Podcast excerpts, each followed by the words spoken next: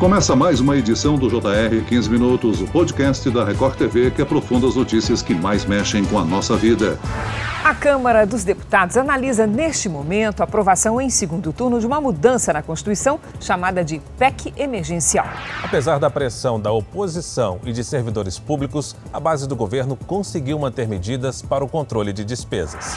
Há uma grande expectativa em todo o país pela retomada dos pagamentos do auxílio emergencial. Além de movimentar a economia, esse dinheiro pode salvar milhões de brasileiros que enfrentam dificuldades por causa da pandemia. E a Câmara deve concluir a votação em segundo turno da PEC que garante o pagamento do auxílio emergencial. A discussão das propostas seguiram até a madrugada. A Câmara dos Deputados aprovou a PEC que permitirá a volta do auxílio emergencial. O benefício que foi essencial para quase 70 milhões de brasileiros em 2020. Adaptado, o auxílio poderá voltar com valores diferentes para cada pessoa. O que precisamos saber sobre o novo auxílio emergencial? Eu converso agora com um economista especializado em economia comportamental, Everton Lopes. Olá, Everton. Olá, Celso. Olá, ouvintes. É um prazer estar com vocês novamente. E quem nos acompanha nessa entrevista é a repórter da Record TV em Brasília, Renata Varandas. Olá, Renata. Oi, Celso, é um prazer estar aqui no podcast. Obrigada pelo convite. Pois é, esse novo auxílio realmente é diferente do anterior, que era de 600 reais por pessoa, com a possibilidade de aumentar para R$ 1.200 no caso de mães que são chefes de família. Agora, o auxílio poderá ter até três valores diferentes. O governo espera pagar o benefício ainda neste mês.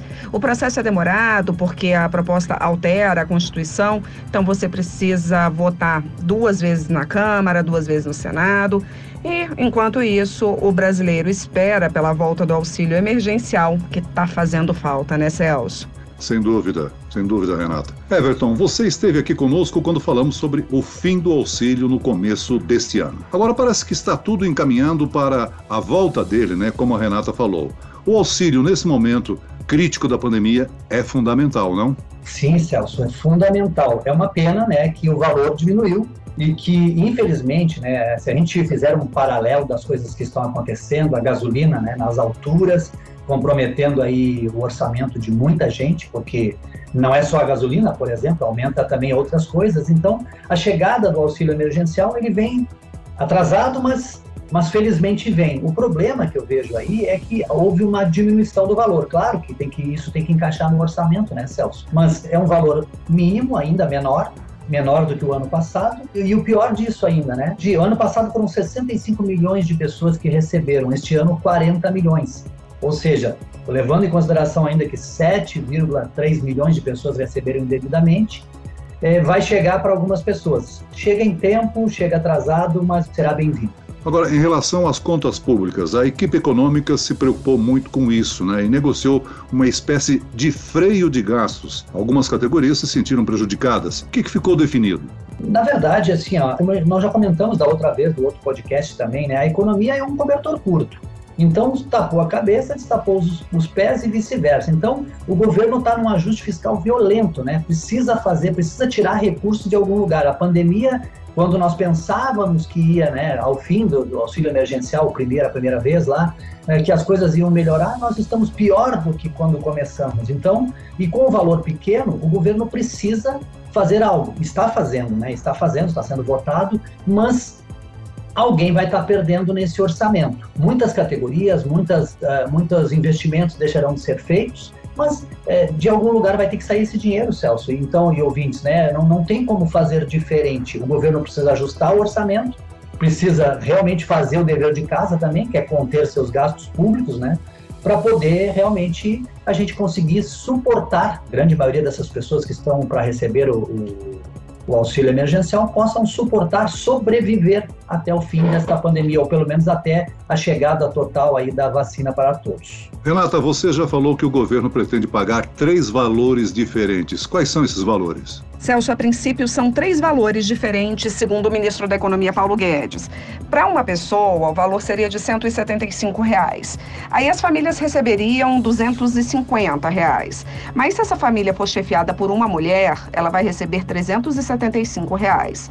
Lembrando, Celso, que quem toma a decisão final sobre o valor é o Ministério da Cidadania. Agora, o que, que eu gostaria de conferir, na verdade, com o Everton, é se você, Everton, acha que esse valor que você estava falando disso agora há pouco é aceitável devido à situação que a gente está passando. Por um lado, qualquer brasileiro beneficiado iria preferir os 600 reais pagos, obviamente.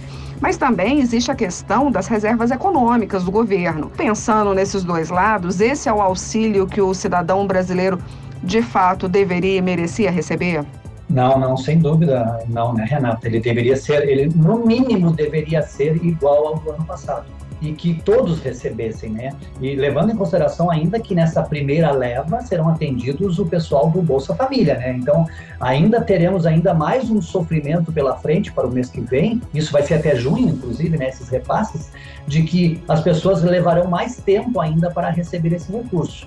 Infelizmente é um valor uh, muito, em média deve ser 250 reais, né, pelo, pelo todo, pelo que eu ouvi ali. Então, é, realmente é insuficiente, não se sabe até quanto, é, até quanto do comprometimento da renda das pessoas estará acontecendo, tendo em vista toda a pandemia, todo o reflexo na economia e de novo, eu já comentei isso, é importante falar, né? A economia do Brasil ela anda sobre rodas, né? Então depende de combustível, petróleo em alta. O governo tem tem agido em relação à contenção da alta do dólar, ontem mesmo fechou em baixa, né? Mas ainda é insuficiente. Então a, a economia, como eu disse, é um todo, né? E esse valor ele é insuficiente. Está vindo, que bom que está vindo, mas ele é insuficiente e apenas três parcelas até junho só, isso é, dependendo do, do, decorrer de como, como acontecerá aí a, a, o, combate a essa pandemia, continuaremos com o problema, infelizmente, e, e, o número de pessoas nessa faixa da pobreza né, aumentará ainda mais, o que já vem crescendo bastante no Brasil, infelizmente. Agora, Everton, que eu tenho ouvido muito aqui em Brasília, tanto no Palácio do Planalto quanto no Congresso Nacional, é que o auxílio emergencial, o passado que foi de 600 reais e que para as mães foi de 1.200 reais, que esse valor foi muito. E eu escutei muito a, a seguinte expressão: ah, o remédio foi maior que a doença. De fato, o remédio foi maior que a doença e agora ficou pouco demais?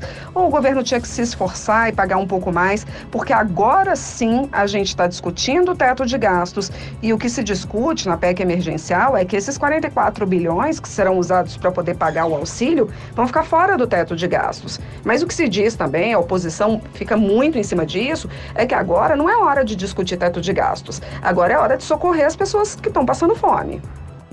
É verdade. E aí, aí digamos assim, ó, olhando para o lado do governo, é verdade, tem que sair de algum lugar, há um teto e tudo. Mas vamos raciocinar da seguinte forma: o ano passado eram 600 reais, dividido aí por 30 dias dá 20 reais por dia. Gente, 20 reais por dia para as pessoas sobreviverem diante de uma pandemia, diante de um isolamento social. Aí agora vem um recurso, um novo recurso no pior momento da pandemia, com dólar alto, disparado, o valor é a metade, vamos botar a metade, vamos dizer que é a metade para algumas pessoas. É insuficiente, é muito insuficiente. De novo, que bom que está vindo, que bom que o governo está fazendo ainda, ainda mais, mas é insuficiente ainda. É, podemos ter consequências muito mais drásticas ali na frente, depois do, do, do final, né, desse, se não for prorrogado ou aumentado, esta segunda leva aí do auxílio emergencial, infelizmente. Pois é, Everton, você falou em 20 reais por dia, quando era 600 reais. Agora, num cálculo rápido, com 250 dá pouco mais de 7 reais por dia para uma família, né? Agora, sem esse auxílio, também a economia estaria numa situação bem pior, né? É, e o problema maior ainda que a gente pode uh, analisar aí são algum, né, alguns estados uh, que estão aí quase que num lockdown, né? Então estão praticamente uh, fechando tudo. Então as pessoas não podem vender quase nada. Então nem essas pessoas que poderiam ter, digamos assim, um, uma situação de tentar fazer algo, uma venda extra para poder trazer algum dinheiro para dentro de casa para complementar, nem isso estão podendo fazer. Então realmente a, a situação se agrava, ela fica pior ainda do que já estava até pouco tempo atrás. É claro que a gente fica à mercê, então, nessa situação de inflação provocando queda do PIB. É isso, Everton? Tem mais isso, a inflação está subindo. Muito provavelmente na próxima reunião do Copom deve aumentar a taxa Selic, não deve ficar em 2%, porque está é, disparado, né? Ah, o próprio petróleo, tá, o próprio preço do combustível está subindo aí, dos alimentos, os preços estão subindo. PIB caiu, esse ano vai cair mais ainda. Então, assim, foi 4, se não me engano, 4,1% a queda do PIB no ano passado, este ano deve ser mais. Então, assim, nós estamos realmente é, ladeira abaixo, e isso é ruim. Se estivermos sem freio, pior ainda, né, Celso? Renata, a PEC aprovada, ela estende esse benefício até o meio do ano, é isso? É isso mesmo, Celso. Olha, até o meio do ano, porque de acordo com o Ministério da Economia, a primeira parcela seria paga agora entre meados e fim de março, aí depois março, abril, maio e junho, quatro parcelas. Agora, Celso, depois de junho, você não me pergunte, porque eu não sei o que, vai acontecer. Porque a pandemia, pelo jeito, tudo indica que vai continuar. Pois é, essa preocupação. A pandemia continua, nós não temos vacinas para a totalidade ou a grande maioria da população. Se a situação persistir, vai ter que ser encaminhada uma nova PEC? Então, Celso, teoricamente sim, né? A PEC fala em 44 bilhões que podem ser gastos ela limita em 44 bilhões. Se o governo extrapolar isso, vai estar tá furando aí o que a PEC diz, né? E corre o risco de incorrer sobre um, um, um crime de responsabilidade fiscal. Então, é, isso vai ter que ser debatido, vai ter que ser discutido. Agora, a gente tem que lembrar que toda vez que é colocada em cena uma PEC, existe muita, muita discussão e esse processo é sempre muito lento, porque uma PEC precisa ser aprovada sempre em dois turnos no Senado, em dois turnos na Câmara, então há um desgaste muito grande. E o governo está contando com esse auxílio até junho. Essa, na verdade, é a minha preocupação. Everton, primeiro auxílio foi de 250 bilhões de reais, agora só 44, 44. bilhões. Uhum. Pois é, ouvindo a, a, Renata falar, Celso, o que, que, qual a preocupação que temos aí, né? Se, se o governo já diminuiu por causa do orçamento, imagina se a situação se agrava, e deve acontecer isso, infelizmente, né? Da onde vai sair o recurso? Então, assim, ó, é, realmente tudo recomeça lá em junho, como a Renata recém falou, né? Nova PEC, aquela coisa toda. Da onde vai sair o dinheiro? Quanto é que vão pagar dessa vez? 50 reais? Né? Porque se está diminuindo cada vez mais porque não tem orçamento. Eu, eu, eu vejo assim é que o governo, claro, né, são pessoas que estão lá, conhecem o que estão fazendo, sabem o que estão fazendo, mas assim, é preciso realmente tomar uma, uma, uma ter uma decisão, uma tomada de decisão importante, porque há indícios de que se tivermos a vacina para todos, que todos estariam uh, vacinados até setembro. É o que é o que se ouve. Mas será? Há atraso aqui, há atraso ali, inflação subindo, PIB caindo, petróleo aumentando, dólar disparando, auxílio emergencial diminuindo. Onde vamos parar, né, nesse sentido? Então, assim, ó, realmente é, é preciso fazer algo e fazer algo urgente, Celso. Senão a coisa vai ficar pior. No planejamento do governo, Renata, o governo ou o Ministério da Economia previa uma redução de aumento, aumento para o funcionalismo público. Isso foi rechaçado no Congresso, né? Pois é, na verdade, o que tem no texto da PEC hoje é que os funcionários públicos não poderiam receber nenhum tipo de aumento salarial, promo promoção, progressão na carreira, nada disso. É, só que os policiais ontem bateram muito o pé sob o argumento de que o presidente Jair Bolsonaro se elegeu dizendo que iria valorizar a segurança pública. Então, o que, que eles queriam? Eles queriam ficar de fora dessa PEC, é, que ele, eles, apesar de serem funcionários públicos, poderiam sim ter reajuste salarial.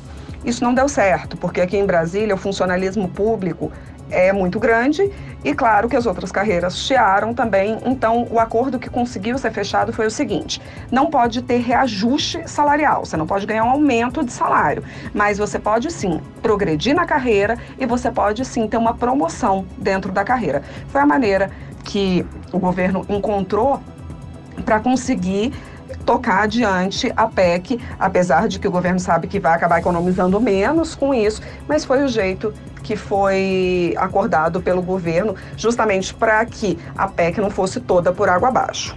Muito bem, nós chegamos ao fim desta edição do 15 Minutos. Eu quero agradecer mais uma vez a participação do economista especializado em economia comportamental, Everton Lopes. Obrigado, Everton. Eu que agradeço, Celso, Renata. Muito obrigado pela oportunidade. E agradeço também a presença da repórter da Record TV em Brasília, Renata Varandas. Renata. Obrigada, Celso, pelo convite. Sempre um prazer participar com vocês. E obrigada, Everton, por todas as explicações. Até a próxima, gente. Esse podcast contou com a produção de Homero Augusto e dos estagiários David Bezerra e Larissa Silva. Sonoplastia de Pedro Angeli. Coordenação de conteúdo Camila Moraes e Luciana Bergamo. Direção de conteúdo Tiago Contreira. E eu, Celso Freitas, Te aguardo no próximo episódio. Até lá!